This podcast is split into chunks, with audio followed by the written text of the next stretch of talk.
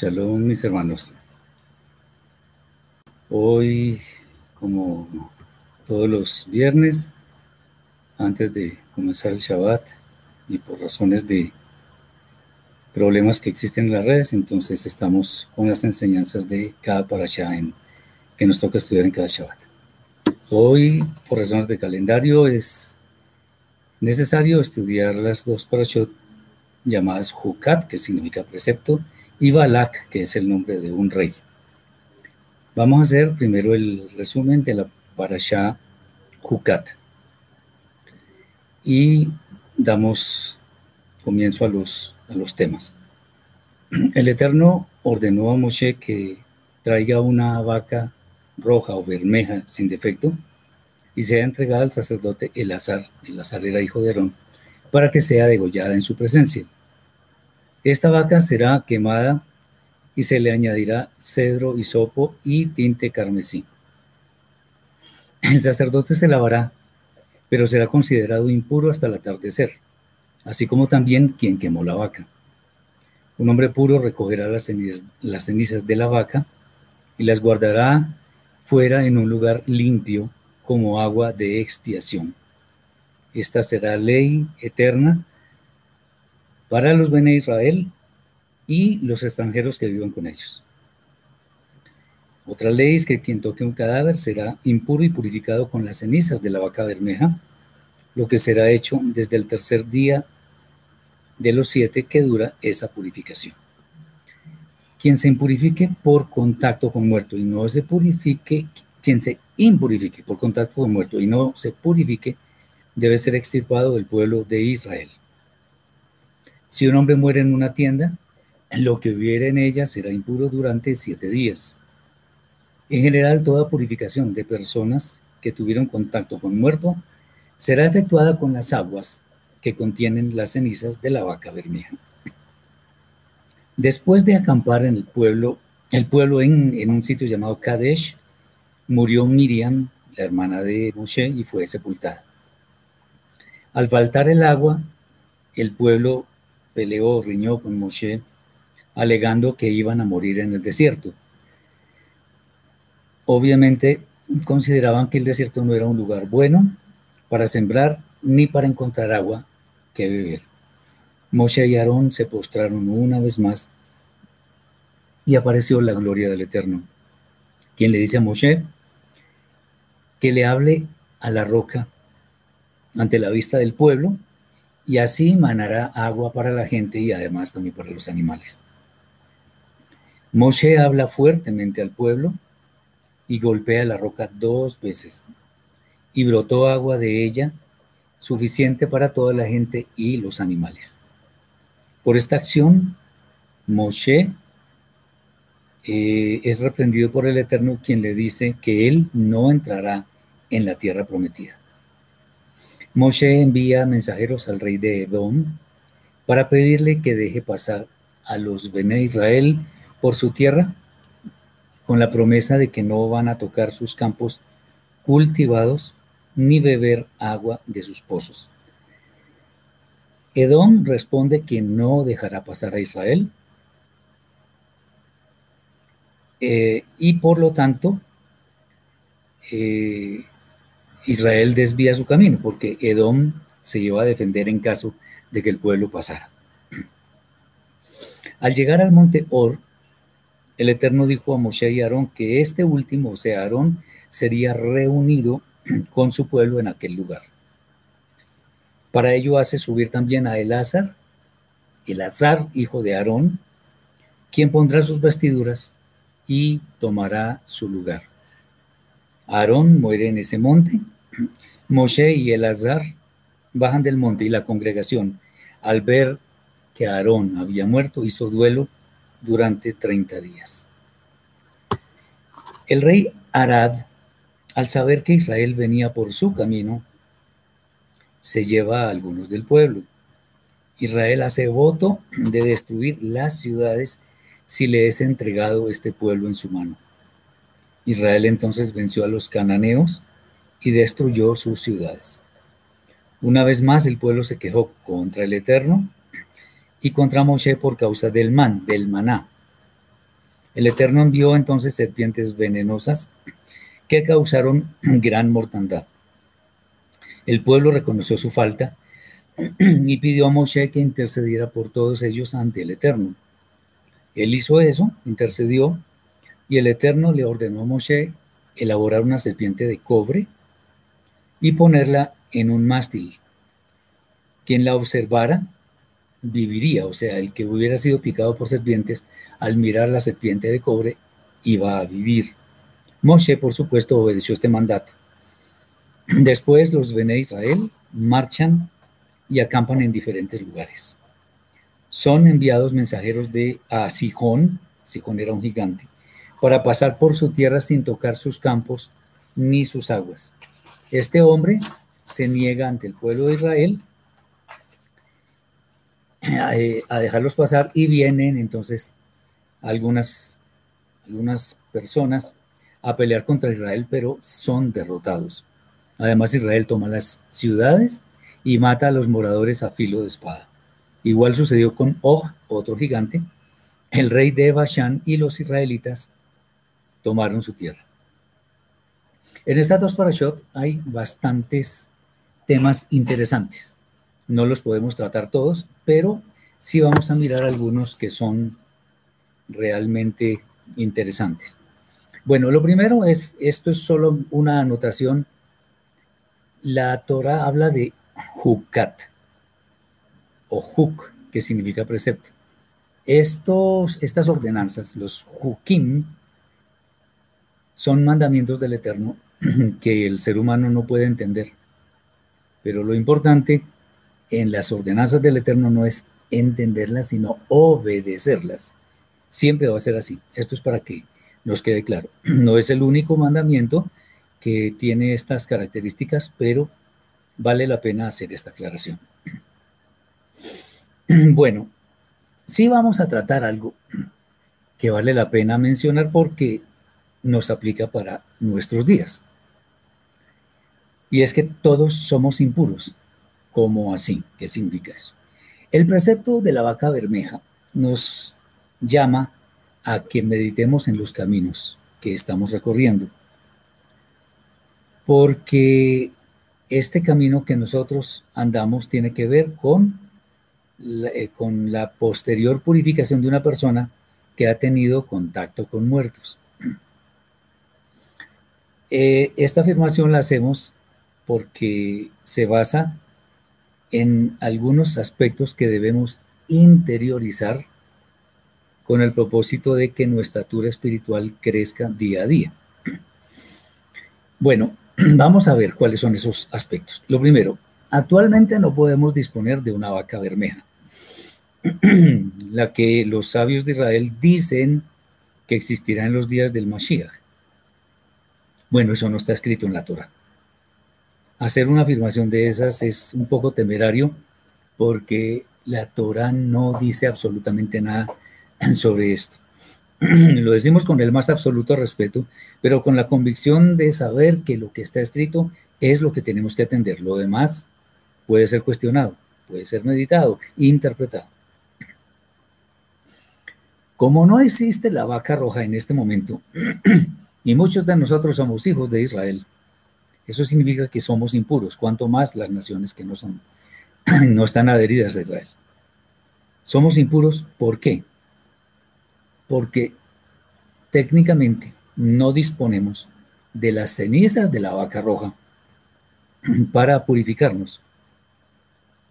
Obviamente, si no existe el templo, eso reafirma el concepto de que todos somos impuros y no tenemos ningún merecimiento para servir al Eterno, bendito sea.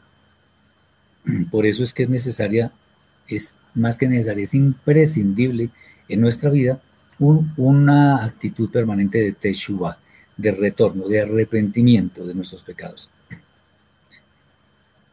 Eh, eso es lo único que podríamos, entre comillas, poner como reemplazo de las cenizas. No porque lo sea, sino porque no disponemos del templo.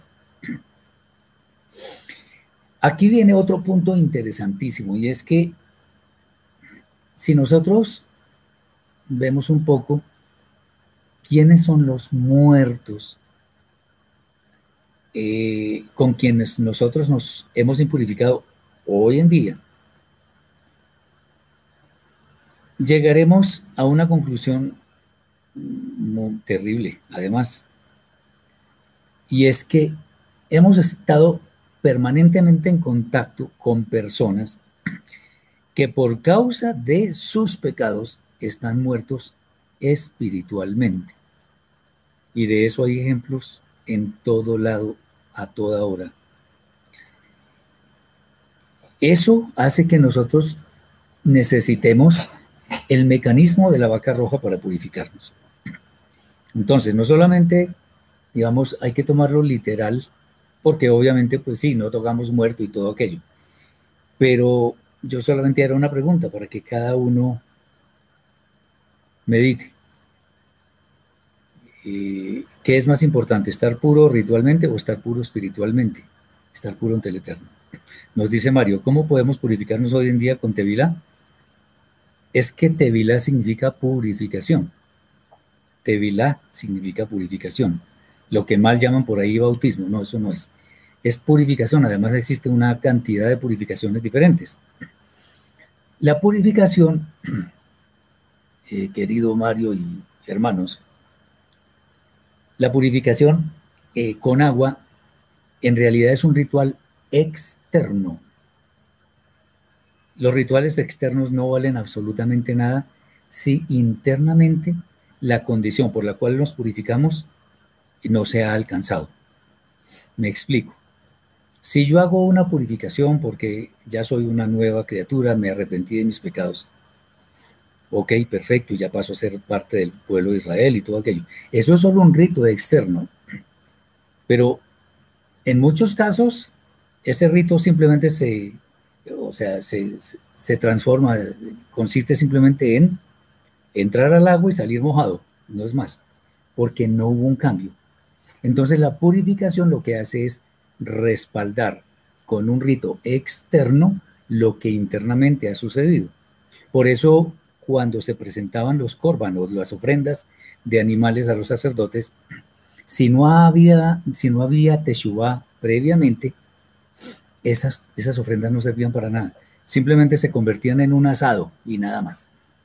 Pero no eran un corbán, porque corbán es acercarse, o es algo que acerca a quién? Al Eterno. Entonces lo mismo acá. Una tevilá no es tevilá si yo no he experimentado un cambio internamente, que voy a mostrar externamente. Espero que eso haya quedado claro. Bien, el otro punto es que solamente un hombre verdaderamente puro es quien recoge las cenizas de la vaca y las pone en un lugar fuera del campamento, además en un lugar limpio. Esto nos hace recordar a nuestro Mashiach, porque es la única persona pura espiritualmente, y como no está presente, eso significa, una vez más, que definitivamente estamos todos impuros. Bien. Entonces lo importante es la purificación espiritual. Sí, correcto. Eso es. Ahora, bueno hacer la, la eh, física, pero hacer una tevilá no me salva.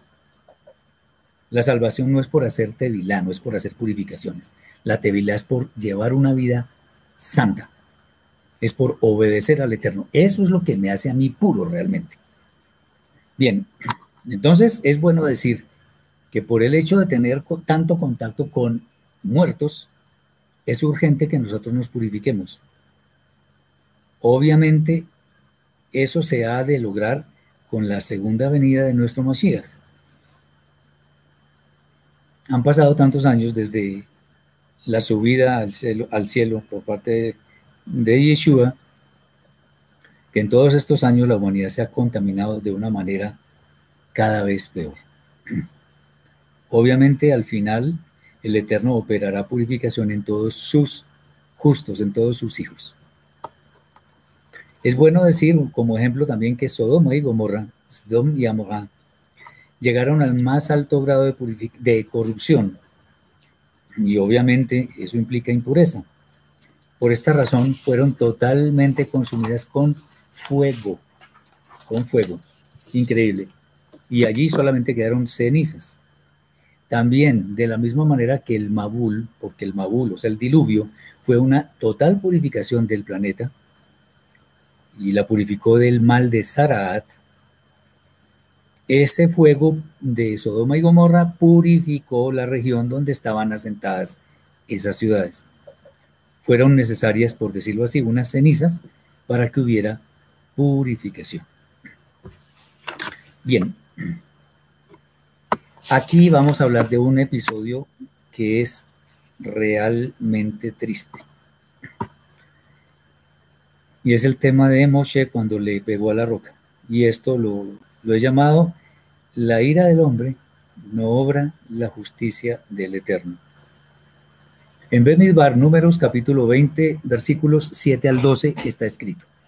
Y le dijo el Eterno Moshe, toma la vara y reúne a la comunidad y tu hermano Aarón y habladle a la roca ante la vista de ellos. Y de la roca manará agua que darás a la gente y a los animales.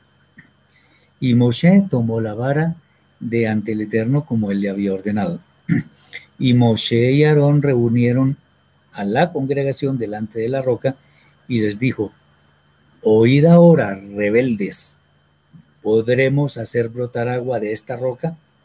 Y Moshe levantó su mano y con la vara golpeó la roca dos veces y comenzó a salir de ella agua en abundancia, bebiendo entonces la congregación y los animales. Y le dijo el Eterno a Moshe, por cuanto no creísteis en mí, glorificándome a los, hijos, a los ojos de los hijos de Israel, no haréis entrar a este pueblo a la tierra que les prometí. Wow, terrible. O sea, Moshe comete la falta y el Eterno inmediatamente le dice, por eso no va a entrar usted a la tierra prometida. Después de que hubo un clamor muy fuerte por parte del pueblo, el Eterno, independientemente de que el tono fuera airado o inadecuado en general, el Eterno escucha y le da una orden a Moshe para que sean satisfechas las necesidades inmediatas del pueblo en torno al agua. Sin embargo, Moshe actúa en una forma que es desaprobada inmediatamente por el Eterno. ¿Y cómo fue esto? Bien. El Eterno ordena hablarle a la roca, no pegarle. Acordémonos que, que la primera vez, hace algún tiempo, Moshe golpeó suavemente la roca. Ahora, es como cuando un niño aprende con errores, con reprensiones. Al principio se le puede dar una palmada, Estamos hablando de los niños pequeños. Pues ya después no se le, no se le pega, sino que se le habla, se le reprende. Bueno, Moshe, a pesar de ser Moshe el líder del pueblo, también falló. Nadie está exento de fallar, nadie. Entonces, el Eterno le ordenó a Moshe hablarle a la roca, pero Moshe le habló fue al pueblo, además en un tono terrible. Oigan, rebeldes, ¿les sacaremos agua de esta roca? se dirigió al pueblo, desdeñando la instrucción, la ordenanza del Eterno. Esta es una primera transgresión que es consecuencia del hecho de que ya estaba enojado con, con Israel. Digamos, con, con razón estaba enojado. Pero que, pero la, cuando nos airamos, debemos tener en cuenta que eso no nos lleve a cometer pecado. Está bien airarse por la injusticia, por la maldad, por la inmoralidad, por todo eso, está bien. Pero no actuar en forma inadecuada. En este caso, siendo el líder de nuestro pueblo, llevó o iba a llevar al pueblo a, la tierra prometida. Y sin embargo, eh, por esta gran falla, no fue posible. Eh, Él sabía, Moshe, que los reclamos del pueblo no se justificaban. está bien. Lo que no es justificable es que él hubiera actuado de esa forma. Que tenía que dar ejemplo. En otras palabras, Moshe actuó en sus propias fuerzas. Moshe, Moshe actuó en sus propias fuerzas, no dando lugar al poder del Eterno. O sea, estaba como tratando de ayudarle. Eso lo hacemos con frecuencia todos los seres humanos. Cuando no vemos resultados en el tiempo que nosotros queremos, inmediatamente se nos ocurre actuar en una forma, en la forma que sea, para poder lograr nuestros objetivos. Ahí hay una gran falla. Entonces, ah, el hecho de actuar nosotros en nuestras fuerzas nos puede conducir a la condenación eterna. Tengamos mucho cuidado. Entonces, primera falla, Moshe no le habló a la roca, sino al pueblo. Segundo, Moshe trató de rebeldes a los Bene Israel. Puede que fuera cierto. Sí, puede que fuera cierto. Sin embargo, Moshe, y esto es una enseñanza para nosotros hoy en día, Moshe juzgó al pueblo desfavorablemente. Ay, ay, ay. Eso es terrible. Juzgó al pueblo desfavorablemente. Lo que muestra que en aquel momento Moshe no actuó con dominio propio, sino con emociones animales. Obviamente nosotros no queremos juzgar al gran líder, ni tampoco hacerlo a la ligera. Debemos siempre juzgar favorablemente. No significa justificar. Cuando yo veo algo que me parece que está mal en una persona a la cual yo le tengo confianza, en algún momento yo la acerco en privado y le digo, mire, yo vi tal y tal cosa. ¿Qué pasó? Antes de juzgar. Y la persona me dirá, sí, me explicará seguramente. Y ahí yo tendré respuestas. Pero no puedo juzgar de buenas a primeras. Y menos en forma desfavorable, porque eso me va a acarrear castigo. Muy bien.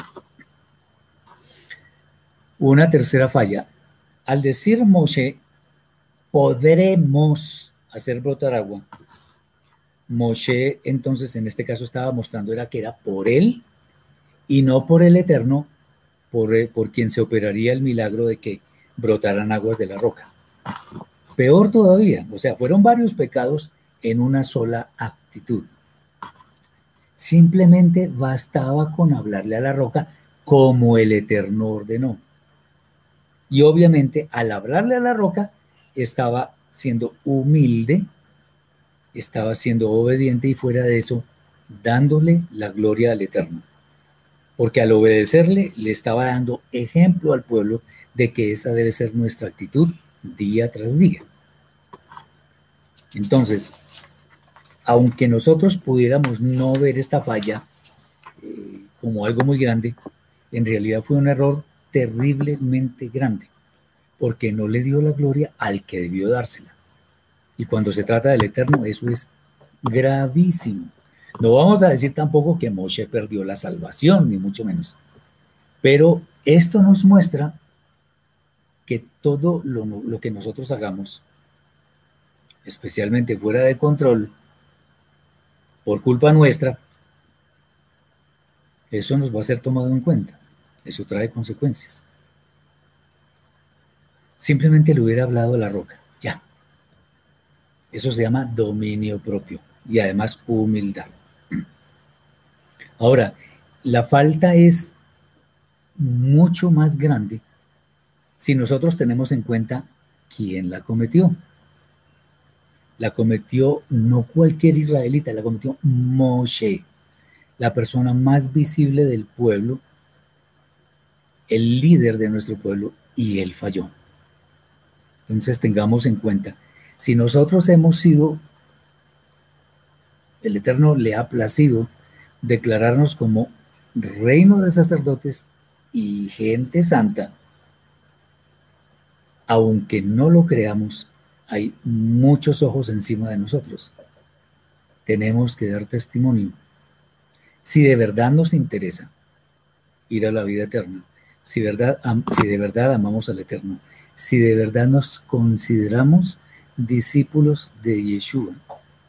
Si nosotros queremos ser sadikim, personas justas, lo más justo es seguir al Mashiach, obedecer la Torah como lo hacía el Mashiach y tener al Eterno como la primera prioridad de nuestra vida.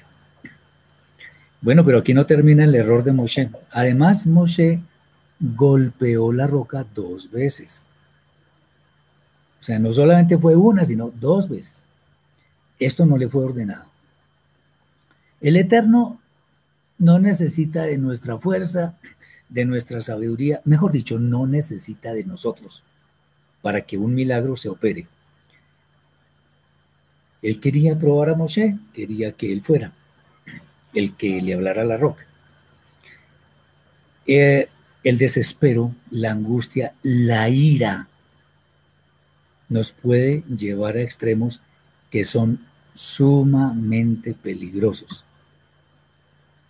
Y subrayo, sumamente peligrosos. No tomemos esto como un juego. El Eterno nos está viendo. No podemos reaccionar ante una situación por, o sea, negativamente, ante una situación por muy difícil que parezca. Recordemos cuando los espías fueron a la tierra prometida y vieron solamente gigantes. No. Si el Eterno prometió algo, Él lo cumple. Así de simple. Obviamente, como decimos en muchas partes, después estamos llorando sobre la leche derramada. O sea, nos estamos lamentando por culpa de quién? Por culpa de nosotros mismos. Porque además le hicimos juego a una cosa horrible que se llama el Yetzerara, o sea, nuestra mala inclinación.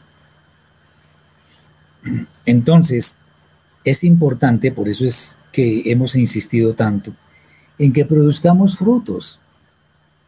Como decía Yeshua, por sus frutos los conoceréis. Una persona que produce buenos frutos, sin duda alguna, ha de alcanzar las moradas eternas. Si nosotros hacemos crecer nuestra buena inclinación.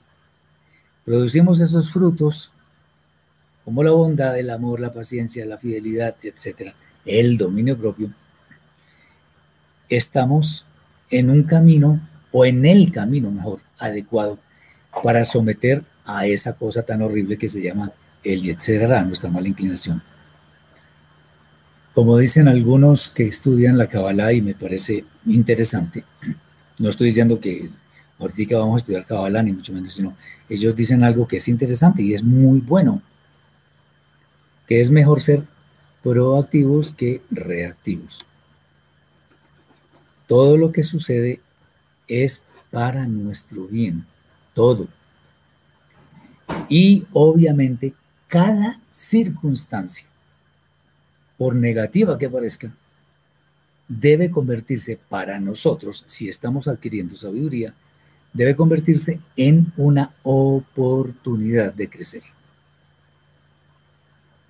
Si nosotros aprendemos de esas oportunidades, vamos a ser más sabios. Eso, y cada uno tiene la libertad de escoger.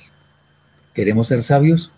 Sometámonos a la Torah, obedezcamos, produzcamos los frutos, entre los cuales está muy especialmente el dominio propio, que no permite que reaccionemos en la forma inadecuada, sino que tomamos todo con calma y miramos qué acciones se deben realizar. Otra vez, algo que hemos dicho muchísimas veces. Hay tres clases de personas en general en la forma en que aprenden. El necio, espero que se les grabe, el necio no aprende ni de sus propios errores. El inteligente aprende de sus propios errores. Pero el sabio aprende de los errores de los demás. ¿Qué queremos ser? Cada uno verá a qué le, le apunta. Hay más temas, pero quiero que hablemos también de la Parasha Jucat. Después, la, la, la dinámica que trataremos de hacer una vez terminemos el ciclo de la Torah. Vamos a hacerlo un poco dinámico, haciendo exposiciones en las cuales haya preguntas y respuestas, pero lo veremos después. Bueno, la parasha que sigue y que estudiamos junto con Hukat es Balak. Vamos a hacer el resumen y hablamos de ciertos temas. Esta parasha es muy interesante, muy interesante con mayúsculas. Ya lo veremos. A ver si de pronto podemos hablar de todos los temas.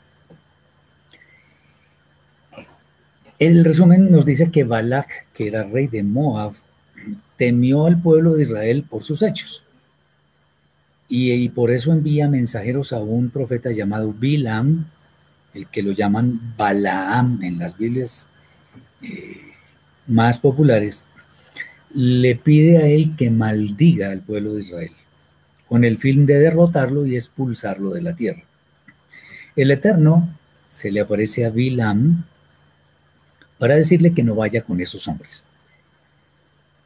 Este profeta Bilam les dice que no irá con ellos, por lo que ellos se retiran, informándole a Balak, porque eran mensajeros de él, le informaron sobre esta actitud de Bilam. Balak envía más gente que la vez anterior, proponiéndole honra a Bilam.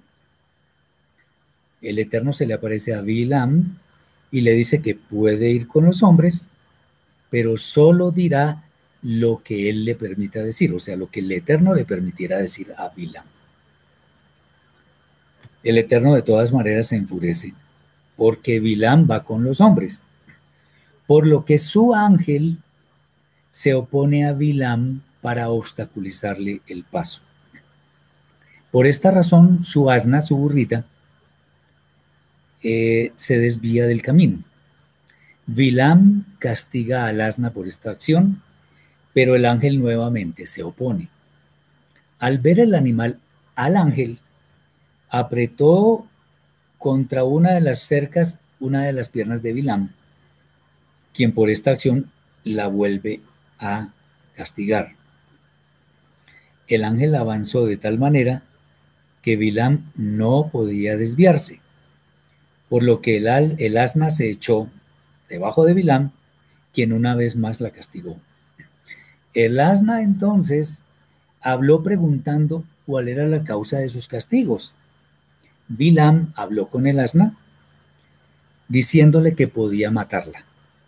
Después de intercambiar algunas palabras más, Bilam puede ver al ángel, quien le explicó el comportamiento del asna. Bilam aparentemente reconoció su pecado y el ángel le dice que continúe con los hombres, pero solo diciendo lo que le sea permitido. Balak y Bilam se encuentran y brindan sacrificios. Bilam le dice que elabore, construya siete altares y prepare siete toros y siete carneros. Al, al consultar sobre ello al Eterno, él le pone palabras a Bilam para que las diga en presencia de Balak. Y esto es lo que eh, resulta en una primera bendición que reconoce lo único, lo único, o sea que el pueblo de Israel es único y además reconoce su múltiple dependencia. Van entonces a otro lugar que se llama Sofim, en el monte Pisgah, y erigen siete altares, ofreciendo un sacrificio igual al primero. Bilán pronuncia en lugar de una maldición, otra bendición, que resalta la fidelidad del Eterno para cumplir lo que dice y reconoce que no hay pecado en Israel. También dice que el pueblo de Israel será engrandecido como un león. Una vez más, Balak insiste en que se maldiga al pueblo de Israel pero desde otro lugar y proceden otra vez con el mismo ritual, con los mismos sacrificios. Y esta vez Bilán pronuncia otra bendición para variar, que habla sobre la belleza de las tiendas de Israel, la abundancia de aguas y la simiente, así como el engrandecimiento y poder de su reino. Balak entonces se enfureció contra Bilam, insistiéndole que se fuera reconociendo que fue el Eterno el que impidió las maldiciones hacia Israel. Sin embargo, antes de irse, Bilam advirtió lo que Israel haría en los últimos días, en los días postreros. Profetizó sobre la estrella que aparecería en Jacob, aunque no pronto. Las naciones gentiles serían destruidas, o muchas naciones gentiles serían destruidas. Asimismo profetiza que Amalek sería destruido para siempre. Habrá otros enfrentamientos entre Ashur y los Kitim. Bilam volvió a su lugar, así como también Balak. No pudieron maldecir a Israel. Israel acampó en un sitio llamado Shittim y ahí se prostituyó detrás de las hijas de Moab, quienes hicieron que los hijos de Israel se inclinaran ante los ídolos. El Eterno ordena que los jefes del pueblo culpables de idolatría sean colgados, sean muertos, por lo que Moshe ordena que sean ejecutados. Un hombre trajo una mujer midianita ante todo el pueblo. Entonces Pinjas, hijo de Elazar, el sacerdote, que era hijo de Aarón, al ver esto, tomó una lanza y atravesó al hombre y a la mujer por el vientre, conteniendo de esta manera la plaga que se había esparcido sobre Israel, plaga en la cual murieron 24 mil personas. Bueno, aquí hay bastantes temas. Eh, son varios interesantes, pero eh, quiero hablar de algunos que son muy interesantes. Aunque lo he dicho infinidad de veces, aquí es donde se origina el, tema del Satán. En Bemidbar, capítulo 22, versículo 22, es bueno insistir sobre este tema porque cada vez más personas empiezan a entenderlo. Entonces, para que sepamos de dónde viene eso. Y seguro que en esta audiencia habrá alguna persona que no conozca bien el tema. 22, 22, números 22, 22. Y se encendió la ira de Elohim por su partida con ellos, de Bilam, y el ángel del Eterno se opuso en el camino para obstaculizarle. En este texto, la, eh, la expresión para obstaculizarle es, en hebreo, le satán. Es la primera vez que aparece en la escritura. Eh, ¿Qué significa Satán? No vamos a ir a hacer un detalle muy grande porque hemos hablado suficiente sobre esto. Satán significa adversario, opositor, rival, acusador, todo eso. Y el verbo asociado con esto significa acusar, atacar, oponerse. Por lo tanto, la esencia del Satán es oponerse. Eh, el ejemplo que yo he puesto muchísimas veces para que lo entendamos es el de dos jugadores, por ejemplo, de tenis. ¿Cuál es el objetivo del tenis? Poner la bola en el lado contrario una vez más que el adversario. Eso es el tenis. Con una raqueta, obviamente. Y para eso, ¿qué hay que hacer? Hay que oponerse al rival, de tal manera que él no pueda poner la pelota una vez más que nosotros. En últimas, entonces, cada jugador es satán del otro, es opositor. No significa que sean enemigos, sino opositores. Obviamente, un opositor sí puede ser un enemigo, pero no en este caso. El satán es parecido. ¿Cuál es la función? Oponerse. ¿Oponerse a quién? Al ser humano especialmente en su camino de santidad. Sea, es como un acusador, como un fiscal, que nos hace ver nuestra condición pecaminosa, de tal manera que podamos trabajar en la superación de todas las pruebas a las que hemos sido sometidos. Y podemos ver esto de dos maneras. Un ángel puede tener, un ángel puede tener, para algún propósito específico, la función de Satán. Esto significa que en algunos momentos el Eterno puede enviar a un ángel como un opositor, no porque un ángel sea el Satán, porque el Satán es otra cosa, no es un ser. Y obviamente que existe una fuerza opositora dentro de nosotros que nuestro Yetzerará.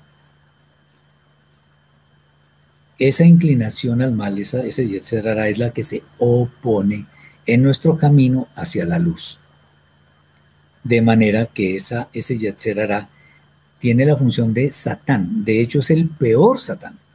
O sea que cuando nosotros hablemos en la escritura del Satán, estamos hablando básicamente de nuestra propia mala inclinación. Por allá en, en el libro de Jacob de Santiago, dice que cada uno que no diga que cuando alguno es probado o tentado, no diga que es tentado de parte del Eterno, porque él no puede ser tentado por el mal ni él tienta a nadie, sino que nuestro, porque habla de que nuestra concupiscencia, esa concupiscencia es nuestra mala inclinación, es la que nos hace pecar. El pecado es atraído y seducido por ese Yetzerara. Es nuestra mala inclinación, básicamente. Entonces, Satán y Yetzerara, para efectos prácticos, son lo mismo.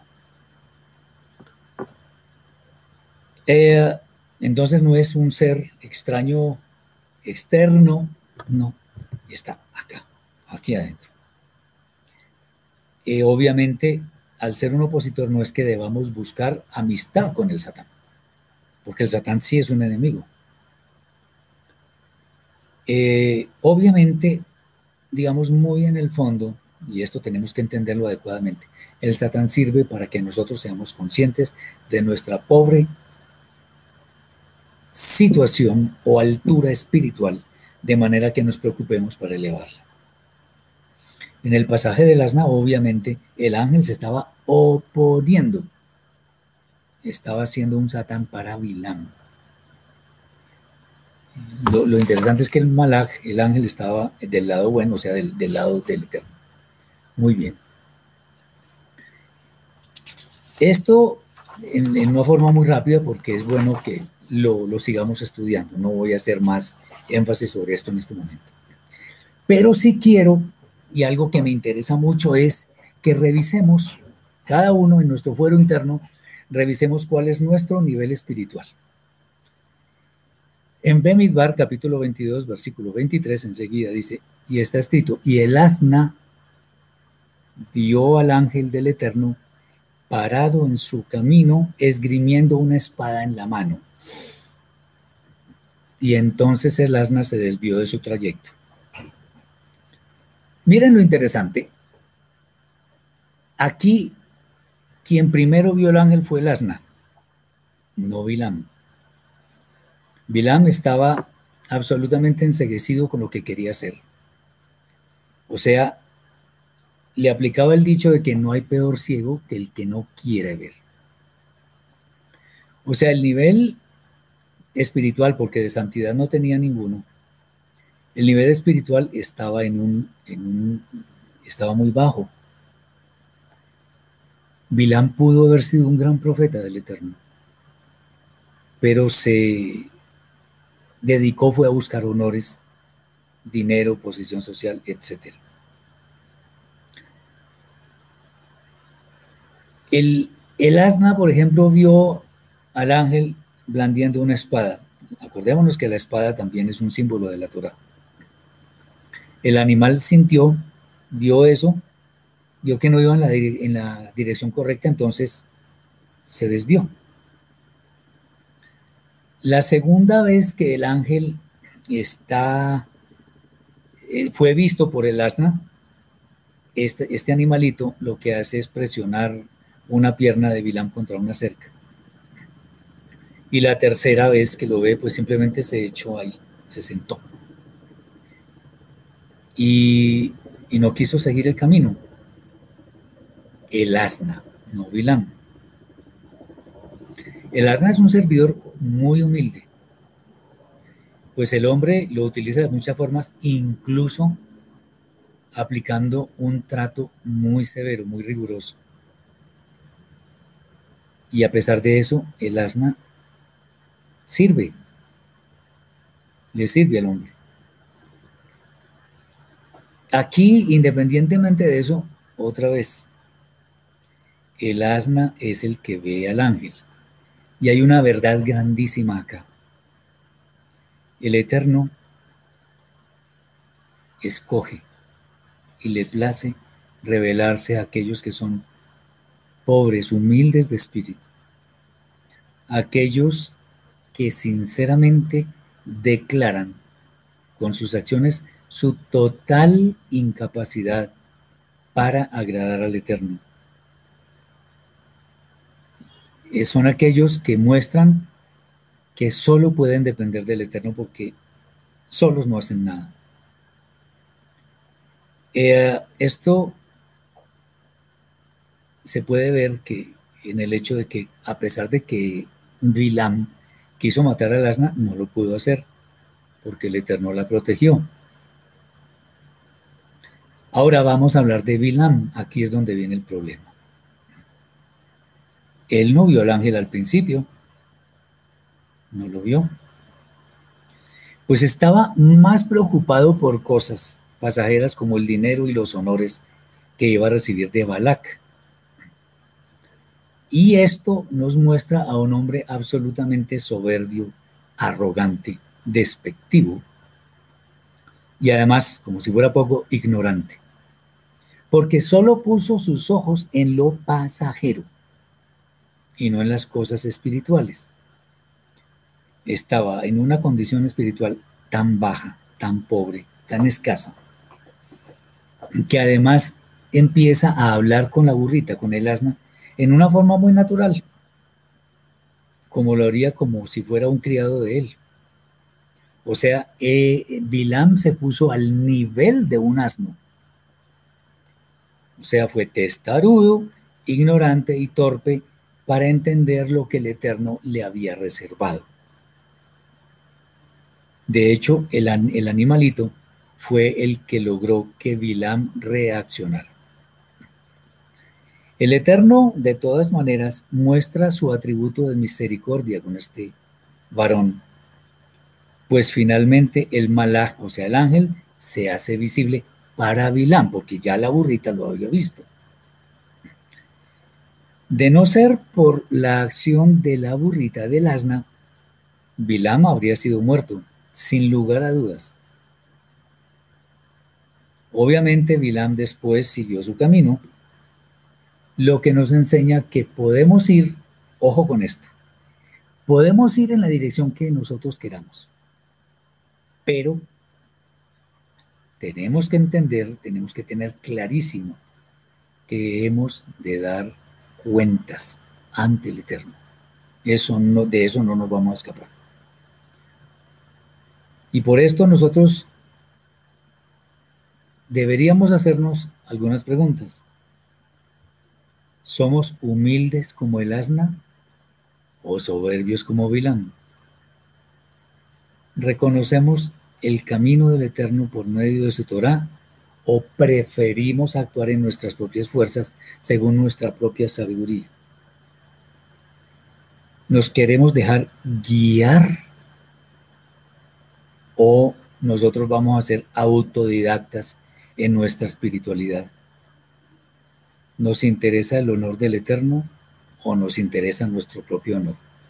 Esas son preguntas que debemos hacernos para ver en qué punto estamos. Bien, ahora eh, algunos puntos cortos, pero que vale la pena que los tengamos en cuenta. Vamos a hablar del don del habla. Ya acabamos de ver el pasaje en el cual el asna le habló a Vilán para confrontarlo. Y eso obviamente, como lo hemos dicho, muestra la pobreza espiritual de Bilam y eso que era profeta. Eh, él no se maravilló porque el asna le hablara, no, se puso a igualarse con ella. Y obviamente esto nos enseña sobre la majestad, del poder y el señorío del Eterno sobre todo lo existente. Nos pregunta Jesús que si es cierto que si Bilam era un brujo, si me puede prestar los versículos donde está escrito eso, me gustaría. Nosotros no nos basamos en rumores o en lo que dicen ciertas personas. Si está escrito en la Torah, me gustaría que me dijera dónde está escrito, porque es de ahí donde debemos obtener los datos para asegurar con certeza si efectivamente eso que estamos diciendo es cierto o no. ¿En dónde está escrito que, que Bilam era brujo? Puede ser, pero la Torah no lo dice. Eh, Mario nos dice, la bendición del Eterno nadie puede cambiarla por maldición. Correcto. Sí, señor.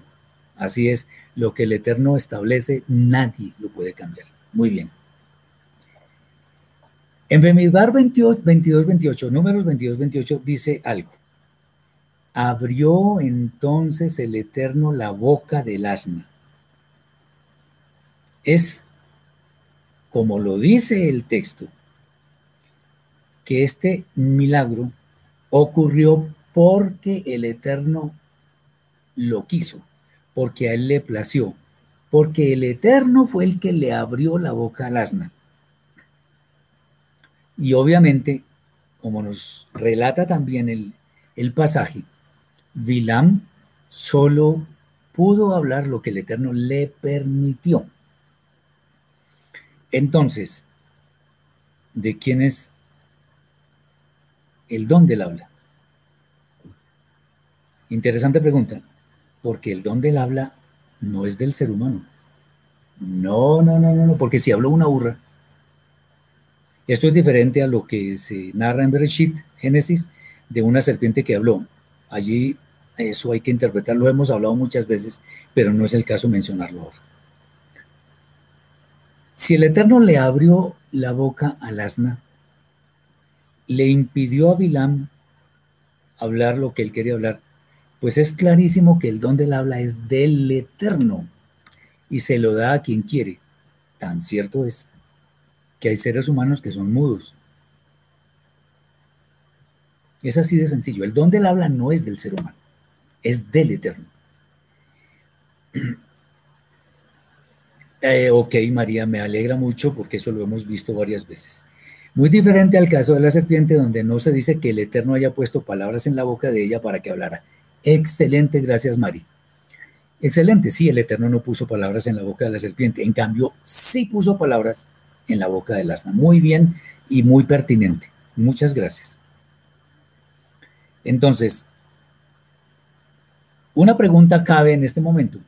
¿Fuimos nosotros quienes decidimos tener el poder del habla? No, fue el Eterno el que nos lo dio. ¿Y a quién? A quien Él le plació. Eso no es por merecimiento ni por nada de eso, porque al Eterno así le plació. Sencillo.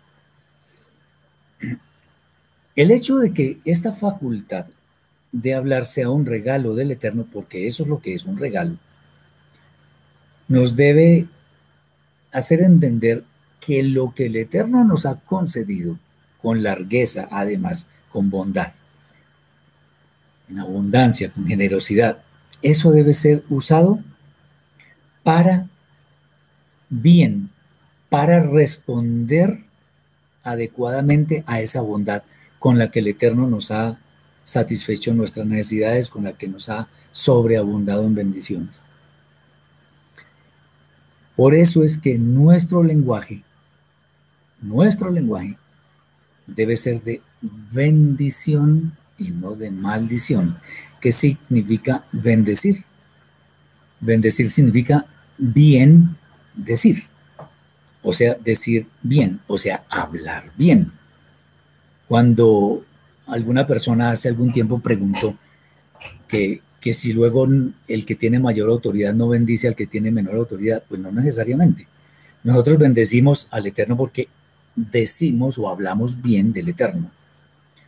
Esto no significa, como decimos aquí en Colombia, lambonería o no sé cómo se diga en otras partes, o sea que eh, elogios eh, desbordados, no. Lo que queremos decir es que nuestras palabras deben ser dichas para edificar a nuestro prójimo. Acordémonos, según lo que dice el Shaliach Jacob, o sea, el apóstol Santiago, que la vida y la muerte, bueno, eso está en Proverbios, pero Santiago habla de eso también. En Proverbios dice que la vida y la muerte están en poder de la lengua y el que la come, eh, y el que, sí, el que come morirá por causa de sus frutos, algo así. Y lo mismo, dice Santiago Jacob, que la lengua es como un pequeño timón que hace daño porque él es el que dirige el barco, digámoslo así, para donde quiere. Tengamos cuidado con nuestras palabras, tengamos cuidado con el tono de nuestras palabras, porque el Eterno nos dio la boca y el habla para bien decir. Y obviamente mal decir es mal decir decir mal, hablar mal, desear mal. Cuando yo bendigo a alguien, le deseo bien, con mucho amor, con mucho cariño, le, deseo el bien. Cuando yo maldigo, no debería hacerlo además. Estoy deseándole mal a la, a, la, a la o las otras personas. Muy bien. Que nuestras palabras sean de amor a Israel y no de odio antisemita que siempre sean de humildad, que sean de amor a nuestro prójimo, que estén desprovistas de orgullo, de egolatría, que estén desprovistas de malos deseos. Esa es la idea y por, el cual, por la cual el Eterno nos ha concedido, porque así lo quiso, el don del habla. Muy bien. Hay muchos, muchos otros temas de los cuales podríamos hablar acá.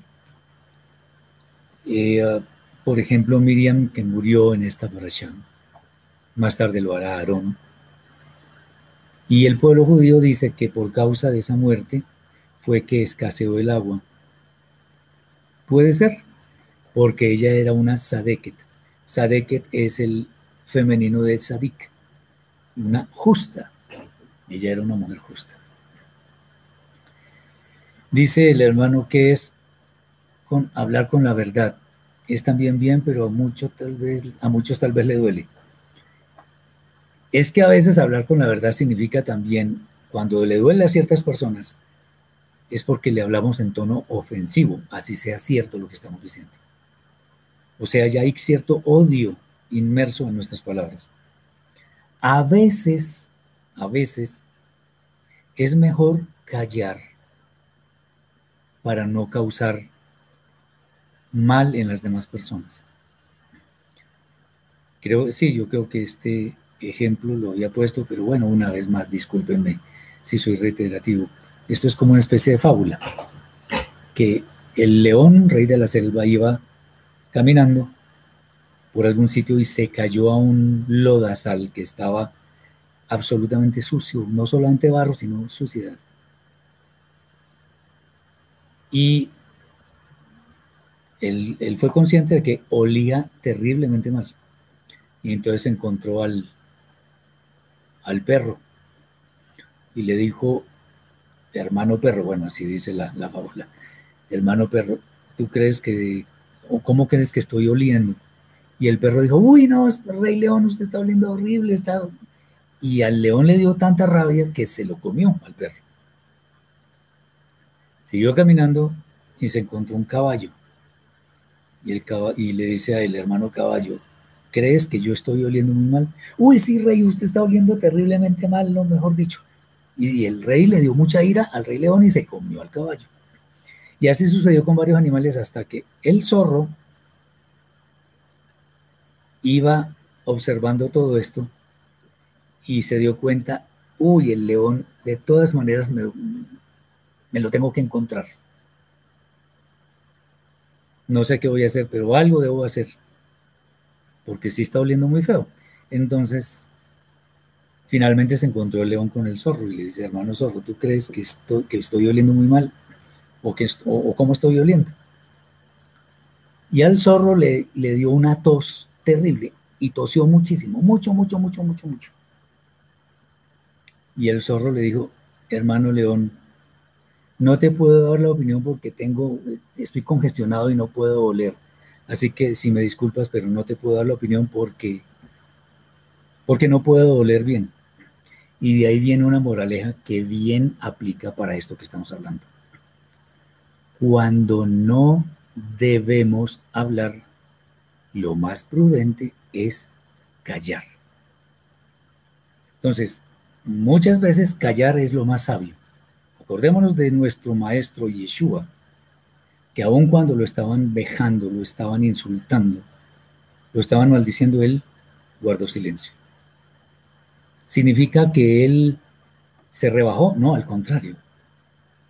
No perdió su condición, siguió siendo digno, no pecó. Y además, eh, su boca no pronunció palabras inadecuadas. Qué bueno que nosotros podamos seguir ese mismo ejemplo.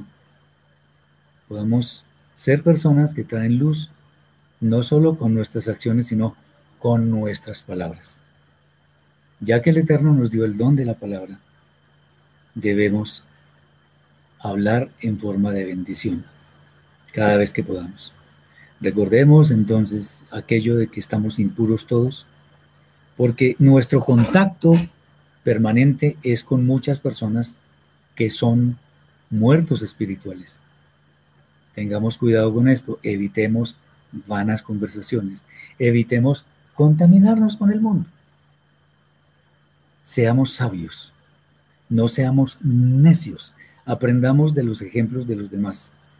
Lo que está en la Torah es para que lo apreciemos adecuadamente y lo adoptemos para nuestra vida. Y que nuestro nivel espiritual no llegue a igualarse al de un burrito, porque nosotros somos especial creación del Eterno y Él tiene ya lista la vida eterna para quienes quieren o quienes queremos acceder a ella. Espero que esta enseñanza sea de bendición para sus vidas y que el Eterno nos ilumine a todos para seguir el camino que conduce a la vida eterna. Muchas gracias por su atención si el Eterno lo permite, mañana daremos una nueva entrega del libro Revelaciones que está muy bueno y esperemos que el Eterno les conceda muchas bendiciones para sus vidas y sus familias. Desde ya, Shabbat Shalom y muchas bendiciones para todos.